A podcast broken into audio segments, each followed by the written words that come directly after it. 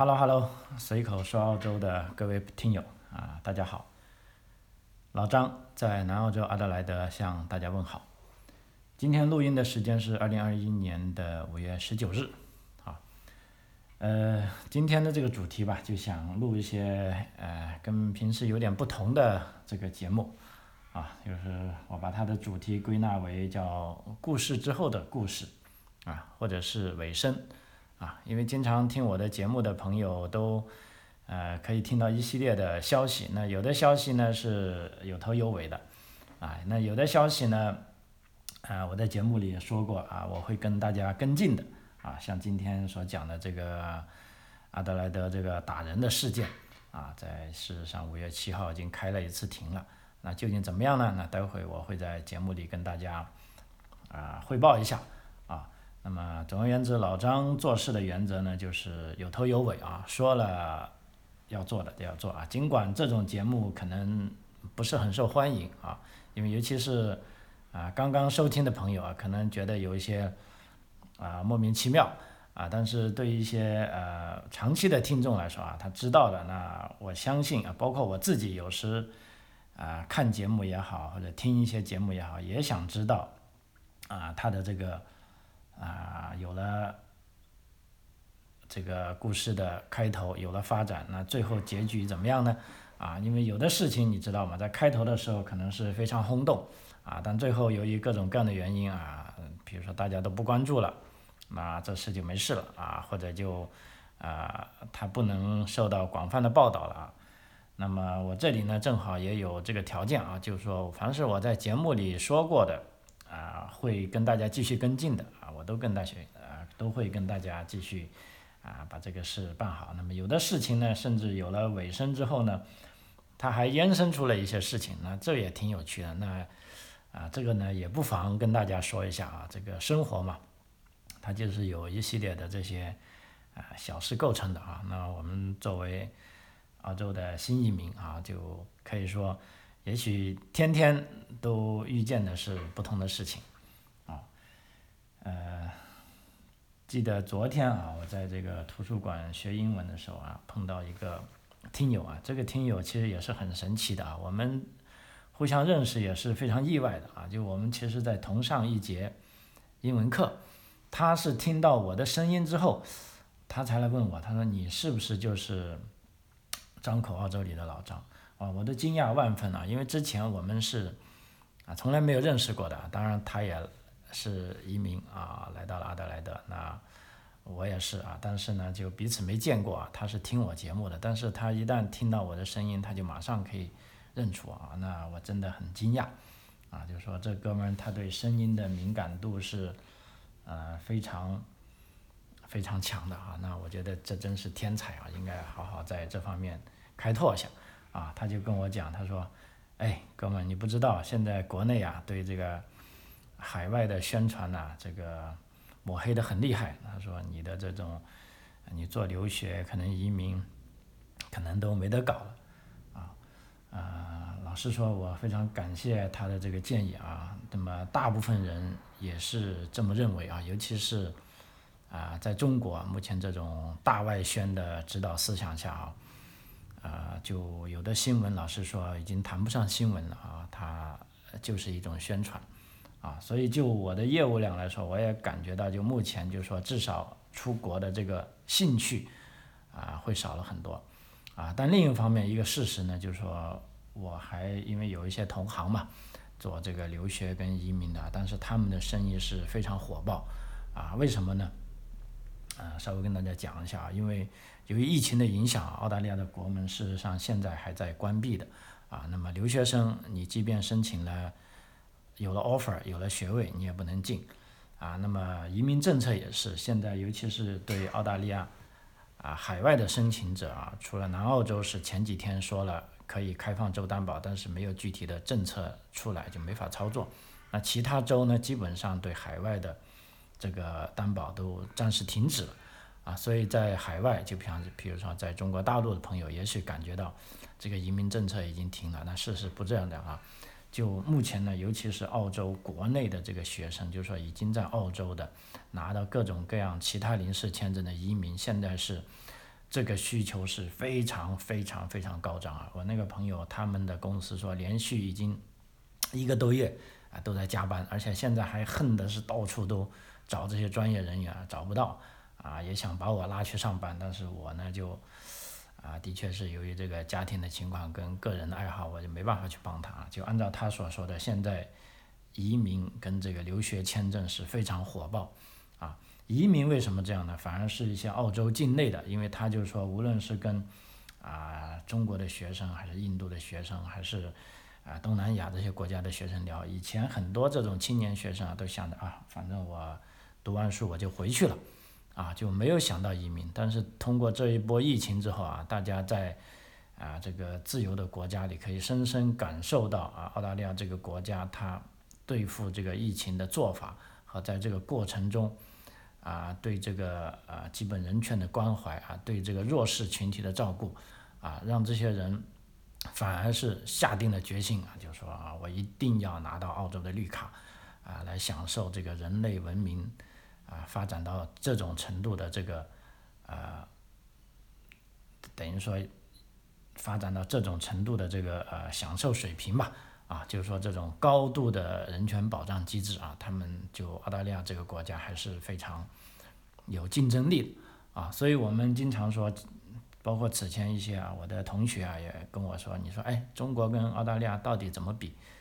啊，我说你比什么吧？如果比钢筋水泥，那肯定不如中国啊；比这个基建工程，肯定比不上中国啊；如果比你在大城市的生活方便程度，也比不上中国，甚至对于我们来说，我们的生活舒适度，啊，在澳大利亚远远啊也比不上中国这些，啊一一二线啊，甚至我觉得三线城市都不一定比得上啊。包括这种物质啊生活的便利程度啊，在这方面啊，坦率的说，也许啊，客观的说，这十多年中国是发展的非常迅速，而且也是取得了啊，可以说令人骄傲的。这个业绩啊，但是另一方面，我们不得不看到啊，对这个弱势群体的照顾啊，却是远远的啊不尽人意啊，甚至有一些地方出现了系统性的这个侵害啊人的这个基本权益啊，这个现象也是啊不得不令人等于说是啊至少是不安吧啊，所以就这方面来说啊。看到这一点的人啊，还是认为，呃，澳大利亚是有非常大的吸引力啊，所以在这边呢，也有我的不少听友在国内的啊，也继续跟我讨论这件事情。其实，啊，我就觉得已经没有什么，呃，必要了，因为也有朋友跟我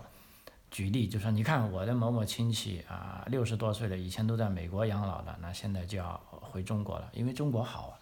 啊，其实某一方面他说的也是事实啊，因为就老人家如果他语言不通的话，呃，哪怕他的生活起居饮食，他肯定是喜欢合他口味的地方啊，而且如果他又不会开车的话，那在这些西方国家简直是啊感受到的非常不自由啊，不自在啊。但是对于我们这一代人啊，已来这里已经生活那么多年，啊，也有一些基本的语言能力，也会开车。啊，那其实我们可以充分的享受到啊这个啊世界啊这个自由开明的世界给我们带来的好处啊，包括从这一次疫情啊，我也清楚的看见到啊这种啊对弱势群体不同的啊照顾啊对这个所有人的这种平等啊，那么从这一点出发啊来去。抗议，那老实说啊，我对自己选择了澳大利亚移民是，呃，充满了这个啊，呃，等于说是，啊，觉得我是做出了非常正确的选择啊。那么教育方面就更不必多说了啊。OK，啊，现在我们就切入正题啊，就因为。呃，目前其实大环境哈，这个中国跟澳大利亚的关系是越来越糟糕啊。但是按照这个中国的宣传媒体，是不是就说责任都在澳大利亚一方呢？啊，其实我看不见得啊。啊，在这个世界啊，我我重复一句，就你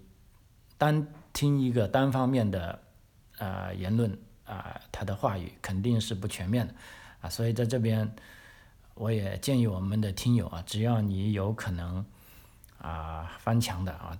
尤其是对一些重大事件的报道啊，我都建议你啊翻出墙外去多看看啊，多听一听啊啊，这才能做出正确的选择哈。OK。啊，我们现在回顾一下啊，阿德莱德这个唐人街奶茶店的打人事件啊，那么故事就因为比较长就不回放了啊，反正就是啊，由于这个叫郭磊的人啊，他在这个二月，在这个唐人街的 g o o d Street 一家奶茶店啊拍打并踢了一名二十二岁的女雇员。啊，那么这个视频在被发布后呢，十天内在社交媒体上被观看超过了啊有十万次啊，这并引起了澳大利亚和中国的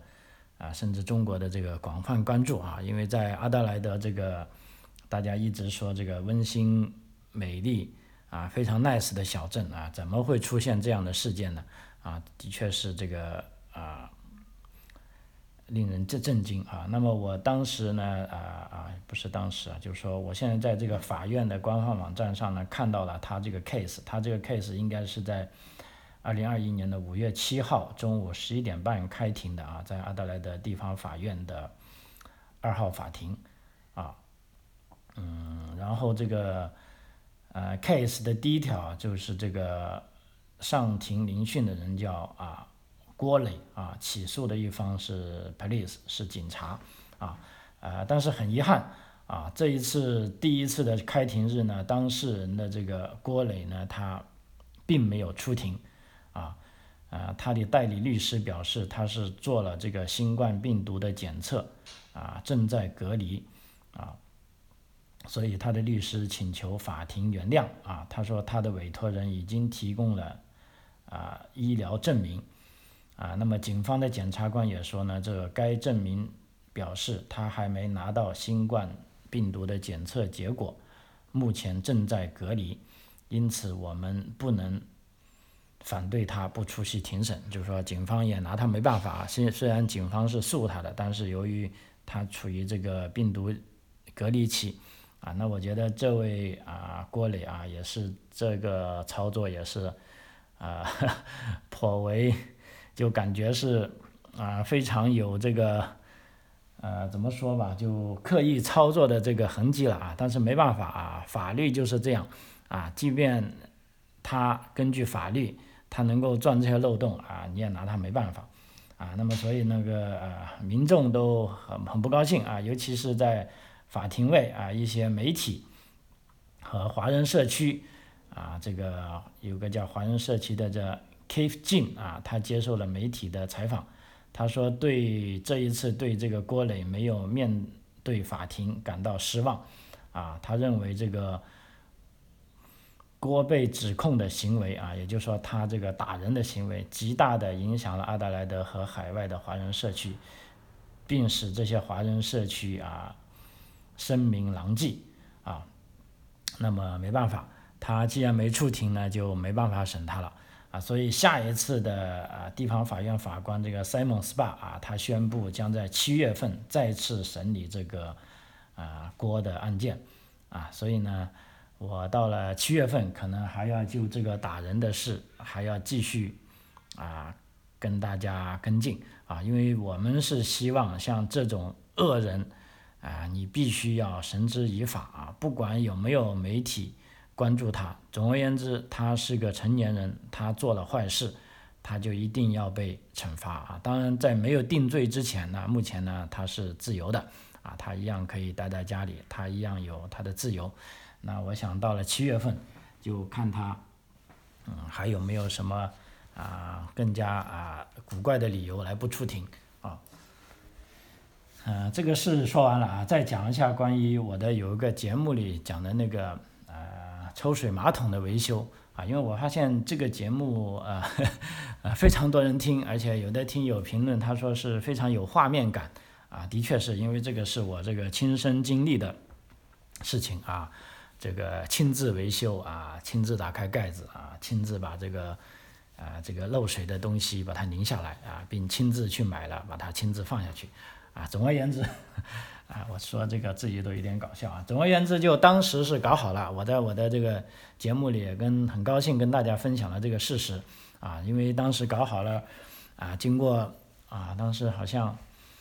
啊，不到一天的测试吧是良好的，但这东西呢继续测试下去，到了第二、第三天呢，发现它又漏水了啊！这时我老婆就很不高兴啊，她说：“看你这个这个三脚猫的功夫，人家都说要花啊这个差不多上千块钱把整个马桶换了，你就是不信。”哎，啊，我也很恼火，我说我都做了那么大的研究啊，应该是换了新的这个进水阀不会有问题的，怎么还会漏呢？啊，那然后我就仔细去看。哎，发现呢，这一次漏的是不同的地方啊，因为之前讲的呢是一个小小的阀芯没封好啊，但这次呢我是换了一个新的啊这个阀座下去，这次漏的呢是更厉害了啊，而且呢漏的地方呢它是整一个这个滑座是被啊这个水给顶起来了，哎，我就很纳闷啊，因为之前啊也跟大家讲过，我这个呢叫啊。Master Fruit 啊，它是一个专利产品啊，它这个进水阀呢，它是有一段是固定在啊这个马桶座上的，因为固定在马桶座上呢，我是没有办法打开，我就把另一个是滑动的啊，可以套上去。其实我这是用两个进水阀把它合二为一，变成一个进水阀。那这时候呢，就有可能是两个进水阀由于啊生产条件不同，它们的尺寸是不是有点不同啊？结结果导致它们的配合不是很好，因为。它这个是一个专利产品，它是用一个活扣扣在上面的，呃，它不像啊普通的这个进水阀，它是用这个啊螺丝跟螺栓死死死的拧在上面的，啊，所以在这个时候呢，我百思不得其解，说以前我像以前都没有出过这个事情，就是说整个进水阀的那个套筒被顶上来了，啊，然后我又赶紧啊查这个书啊，看这个 YouTube 啊，毕竟咱也是这个。YouTube 学校的学好学生嘛，哎，结果就发现呢，就有一种效应，他们在讲叫 water hammer，啊，就是这个水锤效应啊。所谓水锤效应呢，就是说你这个管道由于压力太大了，你在哪个地方突然一关水呢，那管道的压力呢，它一定要找个地方去泄压，那这个时候呢，就对管道造成很大的冲击，严重的话可能导致管道损毁都有可能。啊哎，这样就提醒了我，因为我记得当时入住的时候，plumber 这个水管工就告诉我说，我们家的这个管道啊，啊，这个水压比较大啊，建议最好是装一个减压阀啊，否则呢，你的这个各种水龙头呢可能会比较容易坏啊。当时我也没在意，而且我觉得这个水压大了，能有多大啊？就而且当时他说装这个减压阀给我的报价太贵了，我记得单单阀门就要六百多块钱。还要再装一百多块钱，也差不多要七八百块钱，啊，是澳元哈，你乘以五就四五千块钱，那啊，对于我来说这是个大价格，啊都，而且当时也没出事，所以也没当回事啊。但这一次我看到这个资料上说的水锤呢，又联系我们家的情况呢，哎，觉得是不是有可能有这个情况呢？因为什么呢？如果你想整个管网当中，如果有一个地方有松动的，那压力它一定会传导到这里。而且就从这个地方呢凸出来，但是为什么以前又没有呢？我觉得奇怪啊啊！但是人家资料上也说，就是说以前没有，不但现在没有，因为这跟你的这个阀门的这个呃位置啊，跟这个阀门它的这个大小啊，包括啊房子前面的总阀门呢，跟你们家的每一个阀门都是有关系的。如果正好撞到那个点上，你这个压力就在这附近释放，也是有可能的。啊，但这个时候呢，我就需要找另一个证据呢，就是说你要确定这个事情它是不断反复发生的啊，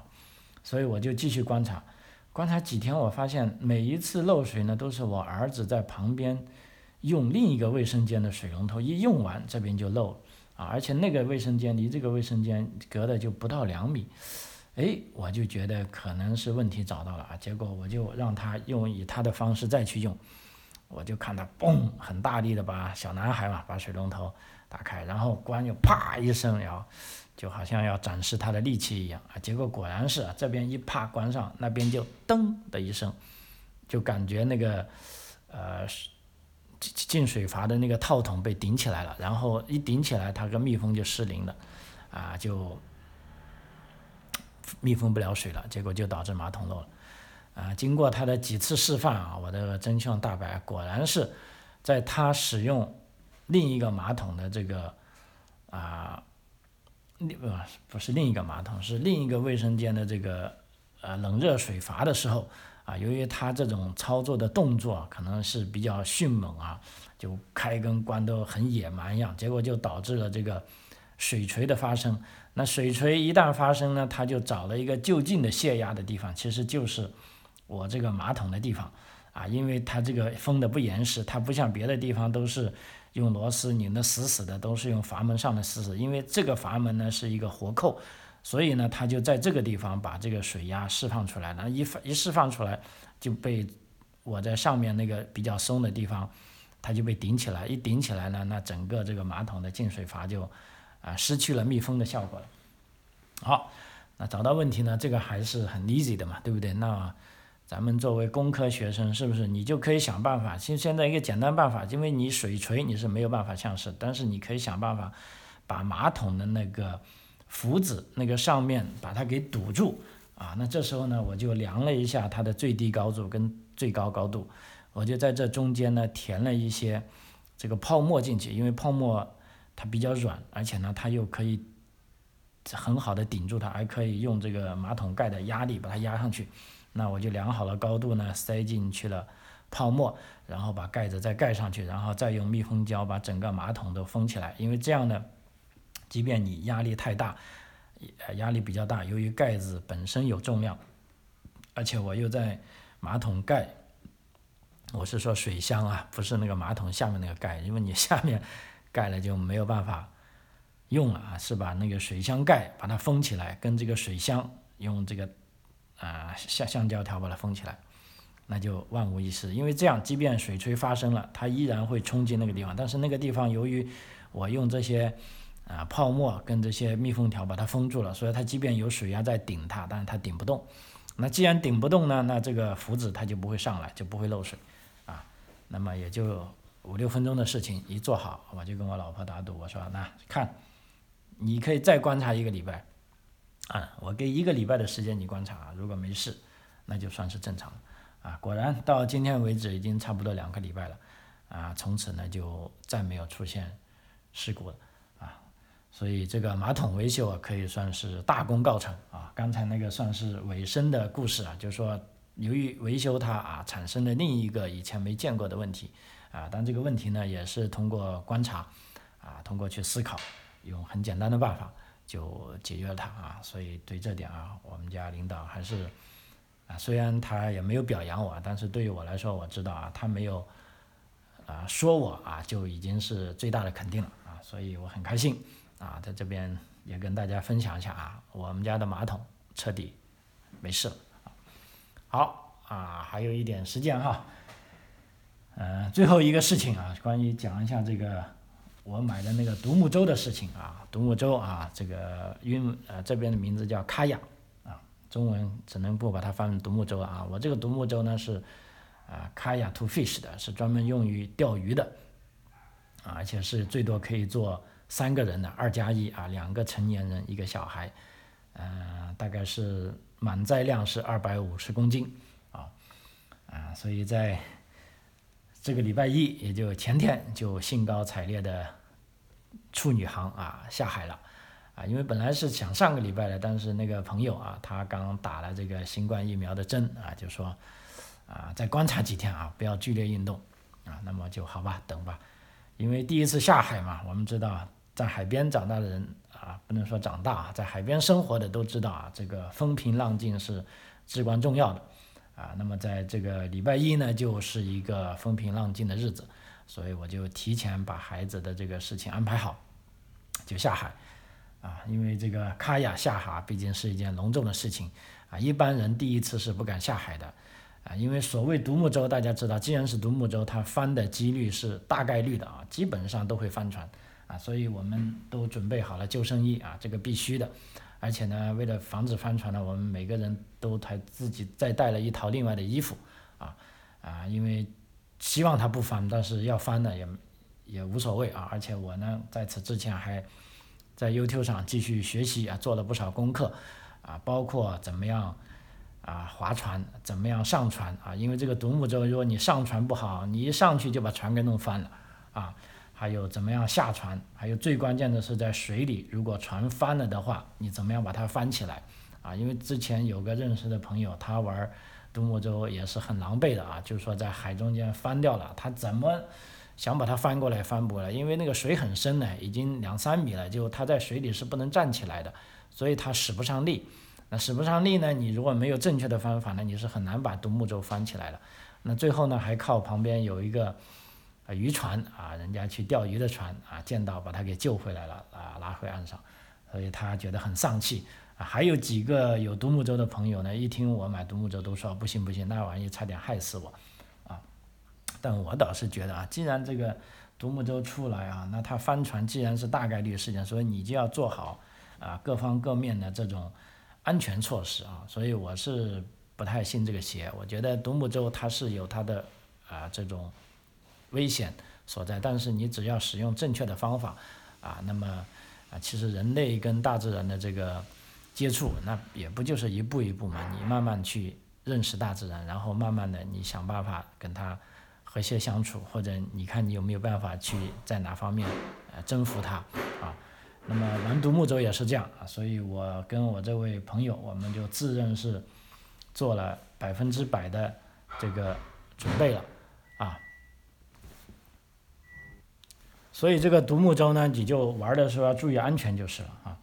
所以我们就啊兴高采烈的出发了啊，把这个船先绑在车顶上啊，我用的是那个软架子啊，绑上去之后呢，用四条绳子啊，中间拦腰捆两个，然后前后啊各捆一个，因为前后呢就防止这个急刹车的时候它往前或者后。啊，它往后滑啊，那么这四条绳子啊捆上去，因为整个独木舟有三十二公斤，啊，它不算重，啊，但是也不轻了，要两个人吭哧吭哧把它啊扛上去，啊，那么到了海边哈，果然是啊，风有一点但不大啊，浪也有一点啊，说不上是风平浪静，因为本身预报是风平浪静，但是这个预报跟实际呢总有那么点差异。啊，我们在旁边观察了十多分钟，而且问了旁边的一些老人家啊，啊，这个海况，而且更令人高兴的是，在远处很远的地方看见有几个独木舟，哎，我们就想，人家既然可以玩，我们也可以玩，OK，好吧，就义无反顾啊，把它放下，从车里把它放下来，啊，然后把各种鱼竿，啊，当时我已经想到，我就说尽量带少一点东西啊，但是。人嘛还是有贪心的。我说万一碰到大鱼怎么样？就带两条鱼竿，啊，带了一些这个网 nets 啊，跟一些啊这个啊一饵料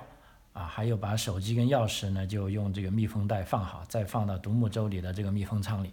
啊，我们就兴高采烈的下去了。啊，那下的时候呢风有点大，因为那个时候那个地方正好它还不是完全的沙滩啊。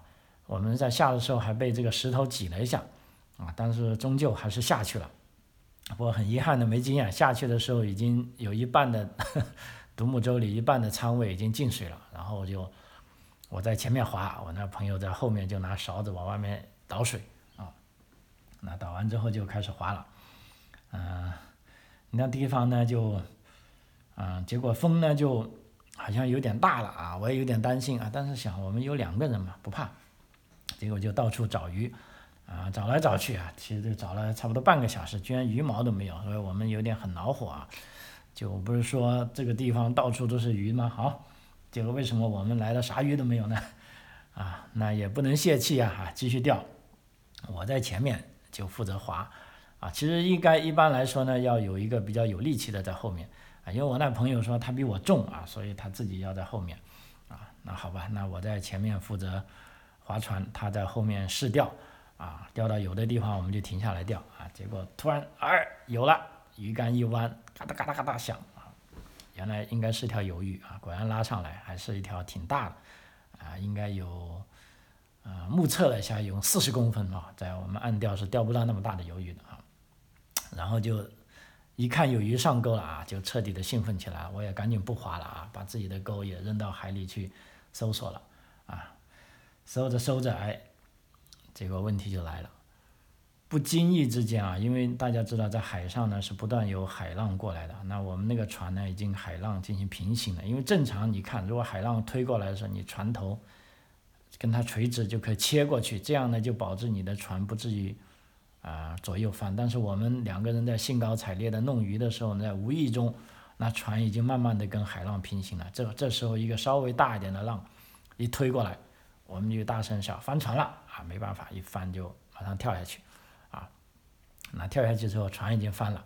哇，那海水冷的呀，非常刺骨。所以这是我第一个想法，就赶紧要把船翻过来，我们先回到船上，啊，因为这朋友年纪比较大，我是怕他受不了，啊，所以当时我一个错误的决策就没有找想到要找任何东西，啊，这就导致了我那两条非常好的鱼竿彻底的没了，那么一掉下去，所以我赶紧把它翻起来。啊，很容易翻起来，但是爬上去不容易啊，尤其是我那个朋友，我让他先爬，他爬不上去，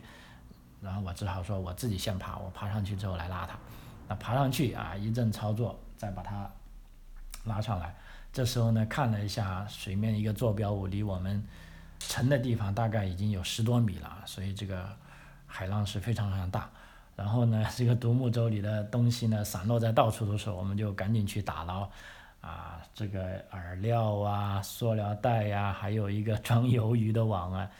哎，结果这些都打捞上来了，而且它的两根鱼竿也很神奇啊，有两根都是一根在船边啊没有掉，当时在水上就拿上来，另一个呢